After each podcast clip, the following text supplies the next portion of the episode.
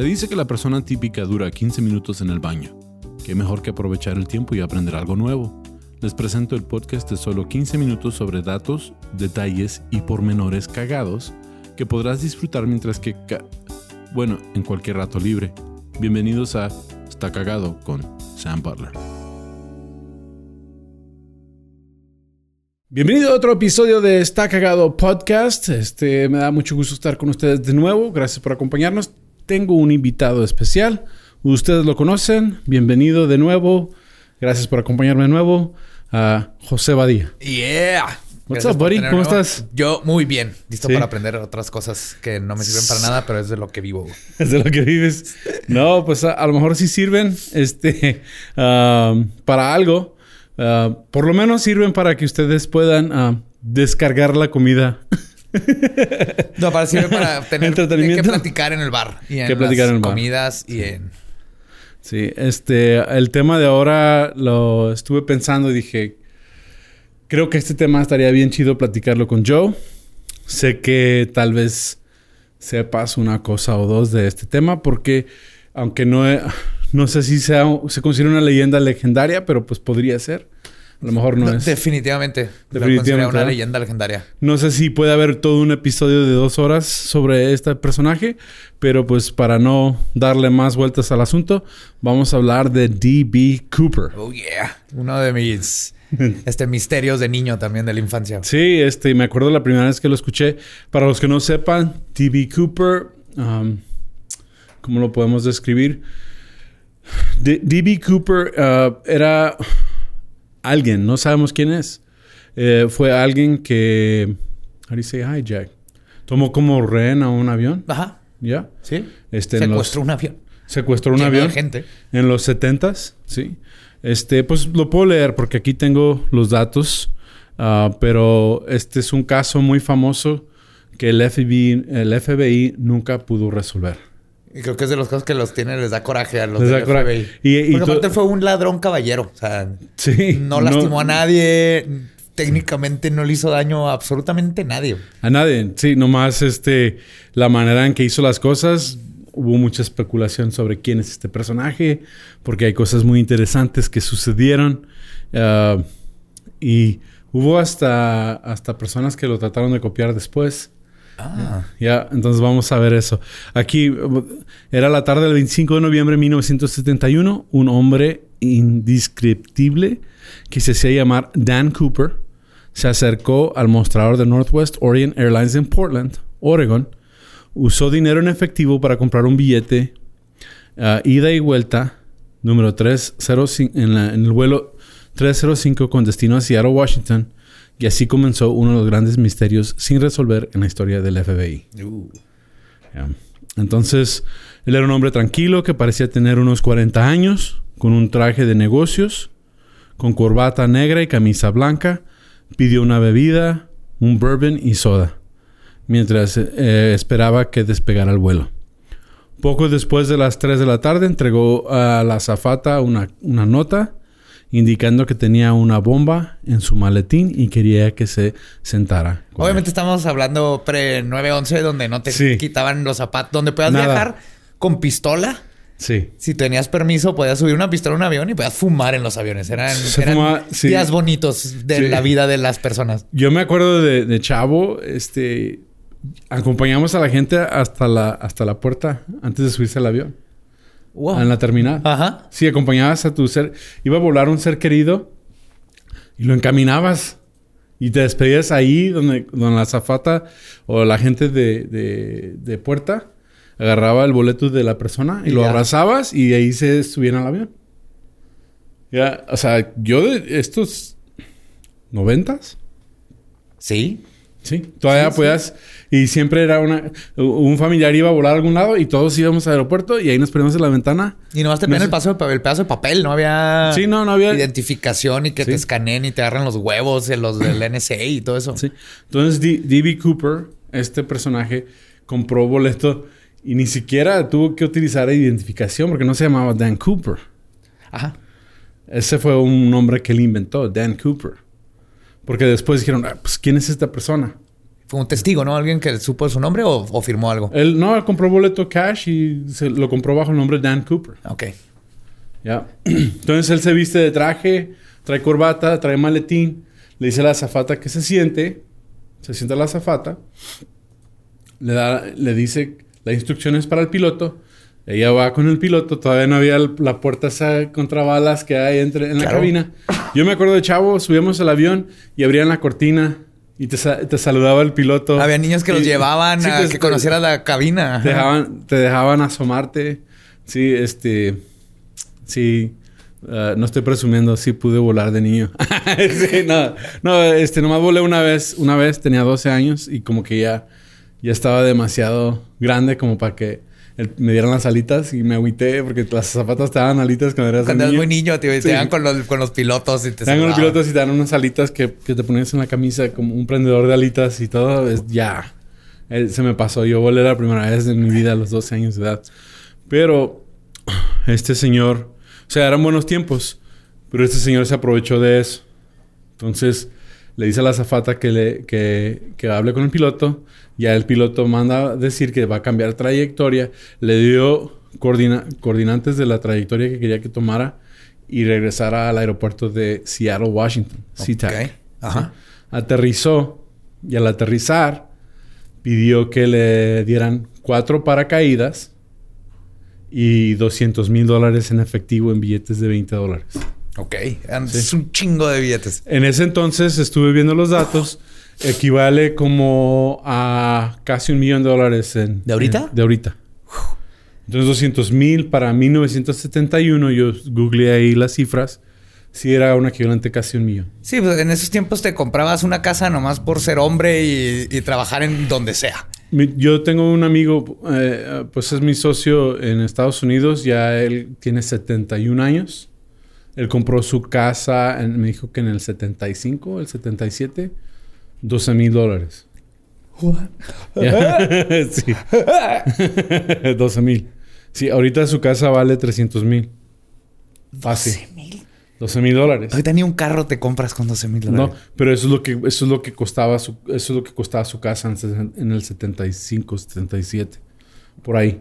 Um, y, y, yo me acuerdo, yo empecé a trabajar a los 12 años de edad. Y a mí mi papá me pagaba bien poquito porque era un mocosillo que no trabajaba muy bien. Entonces me pagaba como un dólar 50 centavos la hora. Pero un hombre ya grande, maduro, ganaba como 2.50. Y eso es suficiente. Ahorita con 10 mil te compras una MacBook, una Mac Pro. Sí. Entonces no. Wow. No, no.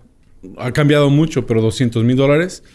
Entonces pide los 200 mil dólares, le traen el dinero, le traen los paracaídas. Para esto nadie ha revisado si trae o no una bomba. Nadie ha revisado. No, tienen miedo. Y cuando, como, le, como le dieron el dinero y los paracaídas, soltó a los pasajeros. Ok. Y se quedó con la tripulación. Ustedes sí me los llevo de real. Entonces, Gentleman sí, sí, o sea, y fue amable con todos. Y iba bien vestido. Y pueden ver las fotos de D.B. Cooper, este, bien peinadito. Es un G-Man, ¿no? Trae lentes como los míos, de clásicos de los 50. Está vestido como un hombre clásico de, de Sí, fumando, tomándose un bourbon. sí. Entonces, ah, despegan eh, eh, en rumbo a San Francisco. Y él pidió las, eh, él les dio las los coordenadas. Coordenadas de, por dónde tenían que volar, a qué velocidad tenían que volar, a qué altura tenían que volar. y en ese entonces él estaba volando en un Boeing 747. En ese entonces el Boeing 747 tenía escalones atrás que bajaban. Oh porque muchos, muchos aviones, muchos aeropuertos en ese tiempo no tenían las terminales como ahora que tenían la puerta que, llegaba, tenían escalones. Para subir directo de la pista. Y lo puedes ver en las noticias, siempre están bajando el avión. Con los Beatles, ¿se acuerdan? Los Beatles llegan directo a la pista. Sí, a la pista. Entonces aquí pasa también en Juárez, pero en ese entonces era muy, en ese entonces era muy común. Bueno, ya en todos lados, en la Ciudad de México también ya estás tan no, hasta la madre que te bajan allá en un cerro y... Sí me Ahí viene por usted. Sí, viene, el, viene, un microbús por ti. Sí. Sí, la rutera. No, pero... Um, Pero en ese entonces era común. Entonces pidió que bajaran las escaleras de atrás de la, del área de carga. Bajaron las escaleras, se fue a cierta velocidad, a cierta altura, tanto que el piloto tenía miedo que, que iban a estrellar porque estaban volando tan quedito para la capacidad del avión. Ok. Sí. Y en algún punto en esa trayectoria se aventó. Con paracaídas. Nunca encontraron el paracaídas. Nunca lo encontraron a él. Y mucho menos el dinero. Mucho menos el dinero. Entonces especulaba. Hermoso, hermoso atraco, porque aparte el dinero era del gobierno. Entonces también no. No, era de la aerolínea. ¿De la aerolínea? Era de la aerolínea. Era de una empresa grande. Era una empresa grande. Sí, entonces se escapó. Nunca supieron de él. Y como nunca supieron de él, asumieron que había fallecido. Hmm. Sí. Pues, ¿Nunca viste la película El Fugitivo? Sí, of course. The One Earth Man. Que decía, Nobody he ain't dead. No hay cuerpo, no está muerto. exacto. Y no estaba muerto. Entonces, yo no creo que murió. Ahora, uh, lo estuvieron buscando. había como 200 o 300 personas que sospechaban que podrían ser.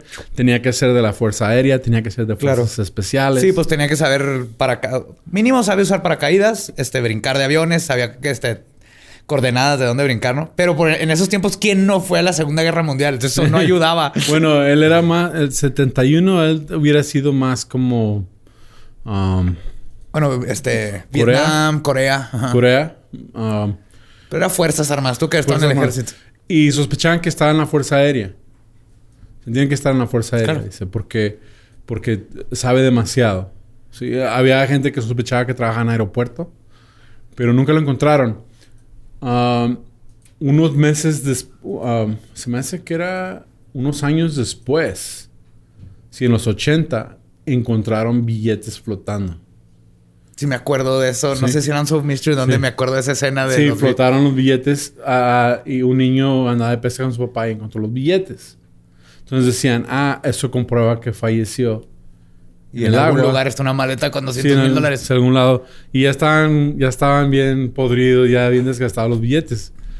Pero un científico, y este es un dato cagado, sacó un electromicroscopio y empezó a ver el tipo de moho y, y, animalitos que se le formaron al, al, papel. Y basado en el tipo de planta o vegetación que crecía en el papel del... Sabían que era imposible que estuvieran ahí desde el 71, fue mucho después. Entonces por ahí andaba todavía Cooper. Entonces dicen que eran 5.800 dólares lo que encontraron. Sospechan que él fue para burlarse de las autoridades y enterró 5.800 dólares para burlarse de ellos y decirles todavía existo. saben que tuvo que haber sido, no sé cómo estuvo exactamente, pero tuvo que haber sido que es, esa específica ah, tipo de moho solo pudo haber sido posible de tal fecha a tal fecha. Ajá. Si no se hubiera muerto. Basado en el, basado en, en, cómo va acumulándose el terreno y las diferentes como que van marcando años. Supieron. Qué bonito. Qué, bonita cachetada la autoridad. Sí, supieron que fue después. Entonces. ¿Y por qué? ¿Por qué 5800? No sé, pero. Creo que ahí hay una clave, ¿no? ¿Por qué 200 mil? ¿Por qué deja 5800? Porque pudo haber pedido más dinero, pero nomás pidió 200 mil. Sí, nomás pidió 200 mil. ¿Algo, ¿Algún cálculo hizo antes de...? Ahora... Uh, ¿De peso? ¿De cuánto puedes cargar sin meterte en problemas en paracaídas? Se me hace... Pues de billetes de... De billetes de... Um, de, 20 dólares, pues es, bastante peso. Pero por eso, si pides un millón, tal vez eso te madreal. No, y luego siendo puros billetes de baja dominación fue más difícil rastrearlo. ¿sí? Um, ahora, Richard Floyd McCoy, um, ese es uno de los sospechosos favoritos porque unos meses después hizo exactamente se compró una casa de 200 mil dólares. no, no, se subió a un avión, hizo lo mismo. Nomás que él, él pidió otra trayectoria. Ajá. Y ahí, inclusive, les daba coordinadas a los pilotos cuando iban volando no saben a dónde iban, cuál destino. Entonces los mandaba y los porque los iban rastreando, iban siguiendo el otro avión. Oh, ok. Sí, entonces iba siguiendo el otro avión y luego iba siguiendo a la gente en la tierra. Agentes. Por abajo. Por abajo. Para saber. O sea, hablaban. Ya vamos en tal. Ya, ya no, ya aprendimos. Sí, Ya aprendimos. Sí, exactamente. Parachute on me once. Entonces andaba, se andaba moviendo y luego se regresaba a otra coordinación y lo empezaba a hacer un zigzag Para perderlos. para perderlos. Y luego, en una de esas, se tira y el piloto dice, el piloto dice, creo que ya nos abandonó. Entonces ya van a buscarlo y no lo encuentran. Se desaparece por completo También. también. Y unos días después, este, se dan cuenta porque un amigo dijo, un amigo fue y le dijo a la autoridad que él trabajaba de, de um, en la policía. Ajá. Sí, él trabajaba en, ¿cómo se dice? Dispatch. El que recibe las llamadas. El que sí, el Sí. despachador. El despachador. Entonces que su amigo le había comentado que él quería hacer eso y también robarse dinero. Y era exactamente igual. Traje negro, corbata, muchas de las, de las mismas, de las mismas Entonces, cosas. que eso es lo que le- se le dice un mal amigo. Sí, es un mal amigo. Él lo echó de cabeza. Ajá. Sí. Entonces, este señor, lo que fue diferente de, de Richard Floyd McCoy, es que resultó que él era. Cuando, cuando ya supieron, cuando ya tu- les dio la pista al amigo, dijeron: Pues, ¿dónde está él ahorita? Fueron a buscarlo a su casa y la esposa no quiso hablar, la familia no quiso hablar, se, portaron muy sospechosos. Entonces ya se dieron cuenta que estaba en el ejército, en, en las fuerzas aéreas. Sí. Ah, Ajá. Y luego resulta que él estaba, era piloto de helicóptero y estaba asistiendo en la búsqueda de él. ¡Ah! Por eso no lo encontraban. Eso no lo encontraba porque él andaba en la búsqueda de él, eh, volando, volando un helicóptero para el ejército. No, no he visto nada. Cambio. si no lo veo. o sea, que él se escapó y pues se, se, se tiró cerca de donde él vive y supo dónde caer para, Para ir a esconder todo. para ir a esconder todo. Eso no lo que- Pero que- entonces él supieron que no era D.B. Cooper. supieron que no era. Por, por, como con el Night Stalker. Ya ves que en el Night Stalker, pues estaba la, la pista de, de- del, del footprint, del, Sí, de la, suela la de los zapatos. de Ajá. los zapatos. O sea, ellos después supieron y no han dicho por qué saben, pero saben con certeza que él no fue. Ah, pero no han querido decir por qué No, no. han querido decir por Algo qué. más saben de. Cooper Algo no más saben- quieren, no quieren divulgar. soltar, Ajá. sí, pero saben que él no fue, que él fue un- una copia. Sí, un copycat. Un copycat. Él se salió de la cárcel. Se escapó. Ah, Sí, este Roy, este... Porque yo hasta estaba pensando en hacerlo de Richard Floyd McCoy porque está bien ¿También es un historia. Sí. Güey, güey, que se andaba buscando el Sí, mismo. Sí, sí, él se andaba buscando.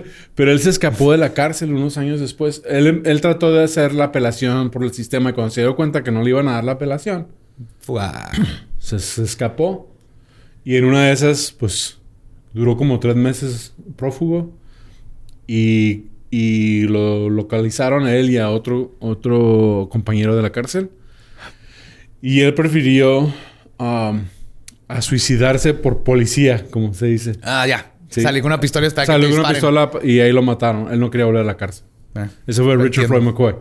Ahora, los datos cagados de D.B. Cooper, o sea que este caso pues tiene muchos, muchos, muchos, muchos detalles y podemos fácil aventarnos más tiempo hablando de los detalles, pero el, el dato cagado que, que yo saqué, que dije, este está chido para platicarlo con Badilla, este estuvo en el, lo saqué del website del FBI. Ok. El FBI. En el 2009 se dan cuenta de algo. Se dan cuenta de que en Francia hay un comic book. Y este comic book tiene como personaje a Dan Cooper. Y es un comic book de los 70. Justo estaba pensando que, que el nombre tiene que tener un significado. Sí. Porque Entonces era de un cómic francés que nunca se tradujo al inglés. ¿Ya? Ajá. Entonces, este personaje, de, el, el héroe de- o el pro- protagonista del cómic era Dan Cooper y él era un piloto de- del ejército ah, royal o ¿cómo se dice? ¿Real? Real de Gran Bretaña en Canadá. Ok. Sí, entonces es un personaje como James Bond, pero es piloto canadiense, sí. Y todo la- el cómic es francés, belgo-francés, decía y estaba en francés y hablaba de las aventuras de él y que él iba al espacio y combatía diferentes cosas. Y en, en la portada de una de las de uno de los cómics, justo antes de que pasara lo que pasó, se ve a Dan Cooper dibujado en paracaídas. Oh my God. Entonces dicen, él fue la inspiración para el, para el personaje que utilizó en, eh, como Dan Cooper. Y entonces quiere decir que sabe francés también. Sabe francés, pero más sospechan que era parte de la Fuerza Aérea a- Americana que estaba en Francia en estas fechas. Tss, Ok. Right. Y ese es, eh, pretty much, ese es el dato cagado que yo dije. Yo nunca había escuchado eso de Yo tampoco. Cooper. Siempre pensé que, Está basado en un que el nombre tenía una, algo de clave, porque no, Sí. no te inventas un nombre ahí, porque luego te sales de. ¿Cómo te llamas? Ah, Francisco Chimenea. Sí, es como decir Bruce Wayne. Ajá, y todo su plan se nota que lo trae ya. Entonces Sí. el nombre era. No sé qué era un cómic. Entonces, entonces Dan Cooper era un cómic. Entonces por eso a lo mejor hasta el traje y la corbata y todo, porque él estaba imitando a Dan Cooper. Claro, ahí se inspiró. Wow. Ok. right, exacto. Pues eso es todo para este episodio. Pero Está pues, brillante ese, ese dato. sí, pero Voy a pues tener que indagar más. Hace años, ya. hace años que no escuché este, escuchaba este tema. ya DB Cooper, yo dije, I gotta do it. Lo y es de esos que hacer. tengo ahí apuntados posibles para leyendas Oh, legendarias. ¿de porque veras? Es súper Oh, interesante. no, pues háganlo porque ustedes lo van a hacer más profundo. que Es meterse, es que es un caso. Y justo este, hace cuatro días falleció de 96 años, algo así, uno de los, el último sospechoso Wow. oficial del FBI. Pues yo, en este, cuando salió el artículo del 2009 de, de los cómics, decía que había más de 200 sospechosos y para esa fecha todavía tenían 24. 24, ¿eh? 24 posibles. 2019. 2009. Ah, 9, sí. Pues ya en Pues dos ya. años ya todos mundos tienen 90 o más años. Depende. ya. Por más joven que estuviera D.B. Cooper, ¿qué tendría? ¿Como unos 30. 30? Decía que aquí el artículo dice que de 40. Yo nomás espero que, por como es, haya dejado antes de morir algo, el último bofetón Ah. a las autoridades. Hay un documental que empecé a ver en, en Amazon Prime que decía que, que era el real- que el DB Cooper sabían quién era uh, en realidad y era un viejito confesando todo. Y estaba platicando con un amigo. Pero yo no, como que no le creí. Lo empecé a ver y dije, "Eh". le dice que no tenía plan, que él solo se le ocurrió ir a hacer eso, que él ni siquiera sabía si lo iba a hacer o no. yo dije, nah, esta es una farsa. Todo está planeadísimo. Todo Hasta está- cuatro sí. paracaídas es por una razón. Sí, de hecho hasta decía que, que se puso a revisarlos, que estuvieran bien empacados. Entonces sabía. Claro. Sí. Wow. Entonces, este, por favor, haz, haz este en leyendas. Sí, algún día. Y, y, este, me encantaría estar ahí con ustedes platicándolo. Pero hay mucho, mucho, mucho que ver ahí. Like, lot. Reviviste mi. Ya, y luego este, el de, el de Floyd, uh, McCoy. Ese caso. También es mi nuevo héroe. Tengo que, Ese- tengo que saber caso. más de este hombre que. ya, él, él era piloto de helicóptero que estaba buscándose a él. Estaba en la búsqueda. Qué mejor lugar para esconderte durante cuando estás buscando a la policía que como parte de la policía que te está buscando. Ya. Ya, pero lo cacharon. Y pues gracias por acompañarme de nuevo. Este fue DB Cooper, episodio 33 ya. Wow. 32, 32. 32. 32 en español y 31 en inglés. Vamos a Hacer a 63. los, a los 100 antes de que te des cuenta. Ya, pues son, son cortitos. Dice que es como 25 de leyendas. sí, pero ya, pues ahí la llevamos. Gracias a todos por acompañarnos. ¿Cómo te puede encontrar a ti la gente? Me encuentran como El Va Diablo y pueden escuchar leyendas legendarias todos los miércoles en su plataforma favorita. Sí. Y pues yo soy tu amigo Sam en redes sociales y en YouTube. Y nos pueden encontrar como Está Cagado Podcast en Spotify y las demás plataformas. Gracias por acompañarnos. Uh, denle like, uh, comentarios. Gracias a todos por haber acompañado. Uh, hace estuvimos en el vivo, en el live. Hasta muy bueno. Sí, Estuvo muy muchísimas bueno. gracias. Gracias. Ah, y, y felicidades. a 100 episodios. Pero más que eso, pues, number one, iHeartRadio. Ah, el premio, sí. El premio. Número uno en Yeah. este. ¿En español? En español. Wow. Es like. ah. Vamos bien, vamos, bien. Hemos bien. trabajado duro y se nota. O sea, que seguimos Juaritos represent. Juaritos del Paso. Las, las Yo hermanas. también soy de acá, aunque no Sí, totalmente. Yo sé que soy de allá, pero mi abuelita vivía aquí y yo venía acá fin de semana. Ya tomaste el agua y comiste los burritos. Ya. Sí, ya estuvo. Bueno, eso es todo. Gracias de nuevo. Nos vemos.